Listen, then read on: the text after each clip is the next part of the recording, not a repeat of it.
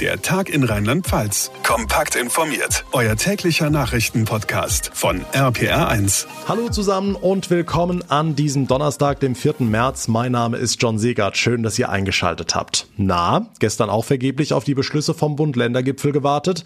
Ja, das ging wohl den meisten so. Ist einfach zu spät geworden. Über neuneinhalb Stunden haben Kanzlerin Merkel und die Länderchefs beraten, diskutiert und gestritten. Und erst um halb zwölf am späten Abend ist Angela Merkel dann vor die Presse getreten treten. Alles, was ihr wissen müsst, was wann, wie, wo und für wen gilt und öffnet, das haben wir euch in dieser Ausgabe ausführlich zusammengefasst. Außerdem stellen wir euch den nächsten Spitzenkandidaten für die Landtagswahl in Rheinland-Pfalz vor. Heute Michael Frisch von der AfD und wir unterhalten uns übers Wetter. Das wird in den nächsten Tagen nämlich ziemlich ungemütlich. Die Aussichten im Detail mit unserem Wetterexperten Dominik Jung direkt nach den wichtigsten Meldungen des Tages.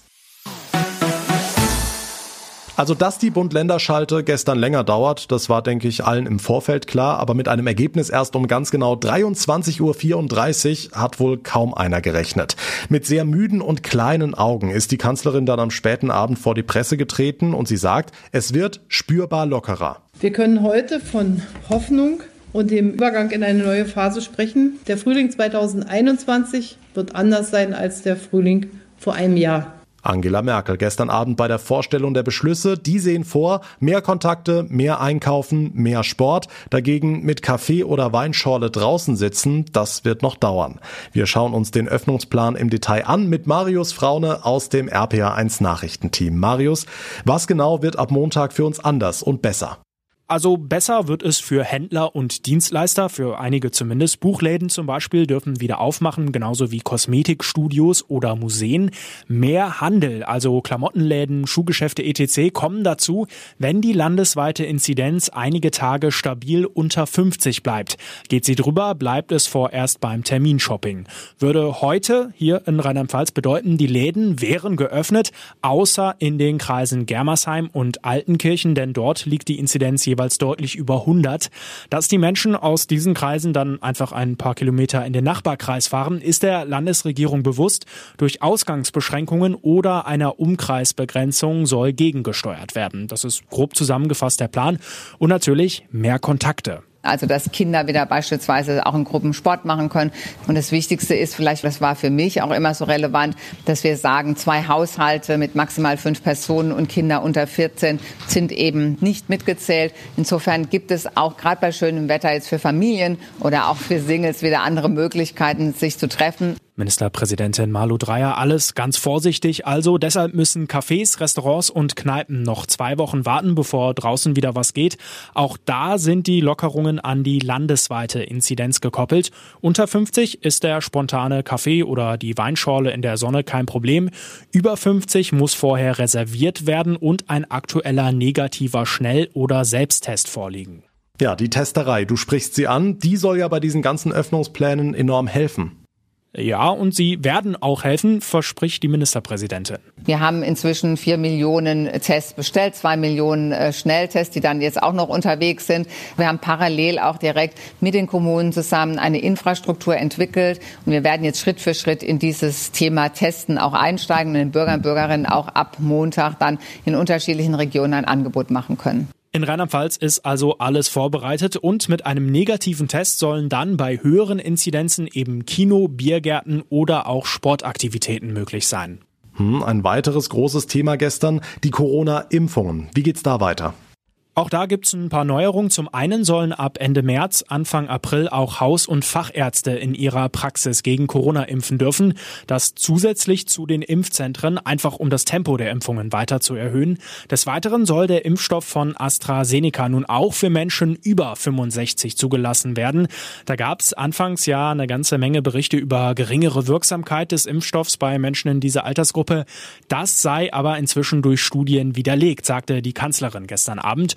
Deutschland brauche so viele Impfungen wie möglich, denn das sei und bleibe der Weg raus aus der Pandemie, so Merkel. Die meisten der Gefährdetsten, also die Hochbetagten in den Einrichtungen und die Menschen, die sich medizinisch und pflegerisch um sie kümmern, sind inzwischen geimpft. Und Gott sei Dank zeigt sich das auch langsam in der sinkenden Zahl von Todesfällen oder wenn es noch Ausbrüche von Corona in Pflegeheimen gibt, in dem leichteren Verlauf. Ob und wie sich dieser Schritt auf die Impfreihenfolge auswirkt, bleibt abzuwarten. Der ausführliche Überblick von Marius Fraune. Und all diese Infos samt einer Übersichtsgrafik zum Öffnungsplan der nächsten Wochen findet ihr kurz und kompakt auf rpa1.de.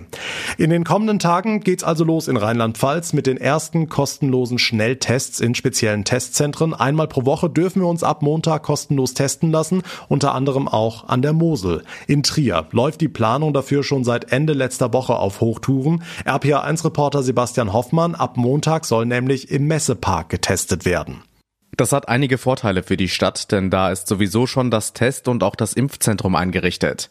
Mit ein paar kleinen Umbaumaßnahmen kannst du da jetzt vergleichsweise schnell auch mit den kostenlosen Schnelltests für symptomfreie PatientInnen losgehen. Trotzdem steckt dahinter eine Menge Arbeit, sagt Stadtsprecher Ernst Mettlach. An Vorbereitungen ist das nicht ganz banal, weil wir dafür sehr viel Personal brauchen und das decken wir vor allem ab mit Freiwilligen. Die Freiwilligen kommen vor allem von den freiwilligen Löschzügen und von den sogenannten SEG-Einheiten. Das sind äh, die Hilfsorganisationen, die im Falle des Falles auch der Feuerwehr äh, zur Hand gehen. Da werden derzeit auch Leute zum Beispiel von den Maltesern äh, geschult. Fürs Erste dürfen in Trier nur EinwohnerInnen der Stadt getestet werden. Außerdem muss man sich vorher einen Termin besorgen, im Idealfall online. Damit wollen die Verantwortlichen ein Verkehrschaos im Messepark verhindern. Im Notfall geht es nämlich für die Getesteten direkt eine Station weiter. Nochmal Ernst Mettlach. Jemand, der sich schnell testen lässt in dieser Einrichtung und einen positiven Schnelltest hat, also bei dem das anschlägt, der wird sofort vor Ort auch mit einem sogenannten PCR-Test nachgetestet. Ähm, das fordert das Robert-Koch-Institut, weil die PCR-Tests äh, genauer sind als diese Schnelltests. Das, diesen Service bieten wir also on top noch an, damit die Leute nicht äh, noch, noch mal irgendwo hinlaufen müssen. Geöffnet ist das Schnelltestzentrum in Trier dann ab Montag immer unter der Woche zwischen 16 und 20 Uhr. Die Infos von Sebastian Hoffmann. Und gleich stellen wir euch in unserer Serie zur Landtagswahl in Rheinland-Pfalz den nächsten Spitzenkandidaten vor. Heute Michael Frisch von der AfD. Was er zur Beobachtung seiner Partei durch den Verfassungsschutz sagt, das gleich nach weiteren wichtigen Meldungen vom Tag mit Franka Wolf aus dem RPA1 Nachrichtenteam. Schönen Feierabend. Die Landesvereinigung Unternehmerverbände Rheinland-Pfalz hat den von der Bund-Länder-Runde vorgelegten Stufenplan als überfällig bezeichnet. Das Abrücken vom Inzidenzwert 35 sei der richtige Schritt, teilte LVU-Chef Tacke mit. Bedauerlicherweise bleibe der Inzidenzwert zunächst aber der einzige Faktor. Sobald mehr Impfstoffe und mehr Tests verfügbar seien, müsse deren Nutzung Eingang in die Öffnungsstrategie finden, so Tacke. Nach einem Wohnhausbrand in Ravengiersburg im Rhein-Hunsrück-Kreis gibt es nun traurige Gewissheit. Der bislang vermisste Bewohner ist tot. Brandermittler haben die Leiche des 64-jährigen Mannes im Wohnzimmer entdeckt. Ob eine Obduktion angeordnet wird, entscheidet die Staatsanwaltschaft. In der Nacht auf Mittwoch war in dem alten Fachwerkshaus ein Feuer ausgebrochen. Die Ursache steht noch nicht fest. Einen seltsamen Waffenfund hat die Polizei in Kobern-Gondorf an der Mosel gemacht. In der Nähe einer Kapelle entdeckten die Ermittler mehrere selbstgebastelte Speere. RPR1-Reporter Dirk Köster. Die über 40 Speere waren aus Küchenmessern gebastelt, die mit einem Klebeband an Besenstielen befestigt waren. Sie wiesen keinerlei Gebrauchsspuren auf. Außerdem stellten die Beamten eine mittelalterliche Deko-Axt sicher. Zeugen hatten die sonderbaren Waffen in der Nähe der Kapelle gefunden und die Beamten alarmiert. Wer die Speere gebastelt hat und wofür sie bestimmt waren, ist völlig unklar. Die Polizei bittet um Hinweise. Die deutsche Musikbranche ist dank eines Streaming-Booms mit einem Plus durch das Corona-Jahr 2020 gekommen. Nach Angaben des Bundesverbands Musikindustrie beliefen sich die Einnahmen aus Tonträgerverkäufen und Erlösen aus dem Streaming-Geschäft im letzten Jahr auf knapp 1,8 Milliarden Euro. Das entspricht einem Plus von 9 Prozent gegenüber 2019. Fast drei Viertel des Umsatzes ergaben sich demnach aus der Online-Musiknutzung. Dennoch warnt der Verband, die Spätfolgen der Konzertausfälle wegen des Lockdowns seien noch nicht absehbar. Rheinland-Pfalz wählt. Der Countdown zur Entscheidung bei RPR1. Nächste Woche Sonntag, Landtagswahl in Rheinland-Pfalz und vor Corona hätte man gesagt, die heiße Phase im Wahlkampf läuft. Diesmal haben viele schon ihre Entscheidung getroffen und Brief gewählt. Gibt's das Wort überhaupt? Egal, wer überlegt, sein Kreuzchen bei der AfD zu machen, der oder die überlegt jetzt aber vielleicht zweimal, nachdem der Verfassungsschutz sagt, die Partei ist für uns ein rechtsextremistischer Verdachtsfall. Mitten im rheinland-pfälzischen Wahlkampf schon ein Schlag ins Kontor. RPA1-Reporter Jan-Felix Kraus, was sagt der Spitzen Spitzenkandidat dazu. Ja, der ist erwartungsgemäß empört. Michael Frisch, auch AfD-Landesvorsitzender. Für ihn ist klar ein abgekartetes Spiel. Der Bundesvorstand hat gerade im letzten Jahr sehr viel dafür getan, eine Brandmauer nach rechts aufzurichten. Wir haben einzelne Parteifunktionäre bis hin zu Landesvorsitzenden aus der Partei ausgeschlossen. Es ist nicht die AfD, die die Demokratie bedroht, sondern offensichtlich mittlerweile die Altparteien, die den Verfassungsschutz hier missbrauchen, um eine ihr zu mächtig gewordene Oppositionspartei aus dem Feld zu schlagen. Umgekehrt kann man sich fragen, ob es reicht, Einzelne wie Andreas Kalbitz rauszuwerfen. Der Verfassungsschutz sagt offenbar Nein zu einem heiklen Zeitpunkt. Okay, wird das der AfD in Rheinland-Pfalz schaden? Ja, das ist schwer zu sagen. Es wird natürlich ihren Gegnern nützen. Ob es wirklich noch den ein oder anderen Wähler beeinflusst, das ist unklar. Zumal AfD-Spitzenmann Frisch jetzt nicht als der Scharfmacher gilt. Ich habe ja als Lehrer, ich habe ja auch Religion unterrichtet, wo es ja häufig auch kontrovers zuging, genau darauf immer Wert gelegt. Jeder muss die Chance haben, zu Wort zu kommen. Man muss auch die grundsätzliche Bereitschaft haben, dem anderen zuzugestehen, dass er möglicherweise ja auch in Teilen recht hat oder dass auch mal eine gute Idee hat. Und das sind so Dinge, die vermisse ich vollständig und das finde ich außerordentlich schade. Um die neun Prozent geben die letzten Umfragen seiner Partei, deutlich weniger als 2016. Vermutlich auch, weil Corona der AfD ihr Hauptthema genommen hat, die Flüchtlinge. Wofür der Verfassungsschutz aber nichts kann. Michael Frisch, Spitzenkandidat der rheinland-pfälzischen AfD. Alle Infos zu ihm und allen anderen Kandidaten findet ihr jetzt auf rpa1.de. Neben den Friseuren sind seit Montag auch die Tierparks wieder geöffnet. Giraffen, Tiger, Pinguine und Co. sind damit nicht mehr einsam, unter anderem auch im Zoo in Neuwied. Dort durften heute die ersten Besucherinnen und Besucher wieder aufs Gelände und die aller, aller, allererste war natürlich unsere RPA1 Tierreporterin Nummer 1, Johanna Müßiger. Ich habe mich übrigens schon online eingecheckt. Ich stehe auf Abstand in der Schlange vor der Tür und kann es ehrlich gesagt kaum abwarten. Aber vor mir sind noch zehn Leute dran.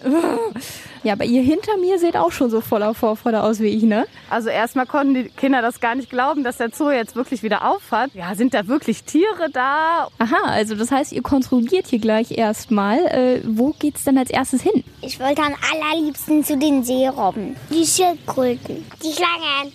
Eigentlich habe ich alle vermisst. Ja, und Sie? Die Löwen. also große Freude, dass es wieder in den Zoo geht, ja? Ach, total. Es ist endlich mal wieder ein bisschen Routine, weg von zu Hause. Das ist echt ein Traum. Mit zwei Kindern, die nicht in die Schule gehen, bin ich sehr froh, dass wir was unternehmen dürfen. So, ich bin mittlerweile drin, ging ja schneller als gedacht und sofort auf dem Weg zu den Pinguinen. Ich würde mich am liebsten direkt ins Becken schmeißen. Meine Lieblingstiere habe ich nämlich ganz besonders vermisst. Zoodirektor Mirko Thiel, haben uns die Tiere denn auch ein bisschen vermisst? Also es gibt natürlich Tierarten, die beobachten die Besucher, die interagieren teilweise mit den Besuchern und denen hat so ein bisschen die Daily Soap gefehlt. Wie froh waren Sie denn, als Sie den Zoo endlich wieder für die BesucherInnen aufgeschlossen haben? Wir sind natürlich heilfroh, denn wir machen das hier, damit es unseren Tieren gut geht, aber eben auch, um es den Besuchern zu zeigen. Deswegen sind wir froh, wenn es jetzt wieder richtig losgeht und wir auch dann einen normalen Zoobetrieb wieder haben. Ja, dann düse ich jetzt mal wieder zurück zu meinen Pinguinen. Der strahlend blaue Himmel der vergangenen Tage war heute bedeckt mit grauen Wolken, die zum Teil auch Regen im Gepäck hatten. Wie erwartet hat uns der Wetterwechsel heute mit voller Wucht erreicht. RPA1 Wetterexperte Dominik Jung. Und die nächsten Tage, die werden richtig turbulent, sagst du, ne?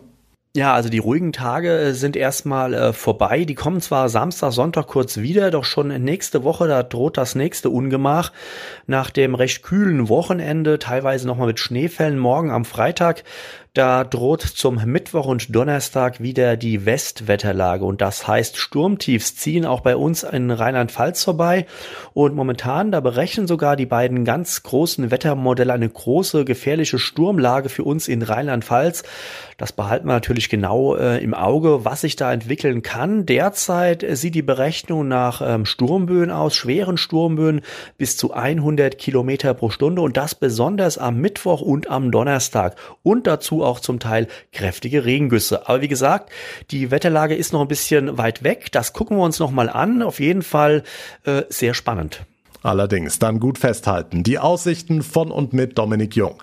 Das war der Donnerstag in Rheinland-Pfalz. Wenn euch unser Podcast gefällt, dann bewertet uns bitte bei Apple Podcasts und ihr verpasst keine Ausgabe mehr, wenn ihr den Tag in Rheinland-Pfalz am besten jetzt gleich abonniert, genau da, wo ihr mir gerade zuhört. Mein Name ist John Segert. Ich bedanke mich ganz herzlich fürs Einschalten, für eure Aufmerksamkeit. Wir hören uns dann morgen Abend wieder. Bis dahin eine gute Zeit und vor allem bleibt gesund. Der Tag in Rheinland-Pfalz. Auch als Podcast und auf rpr1.de. Jetzt abonnieren.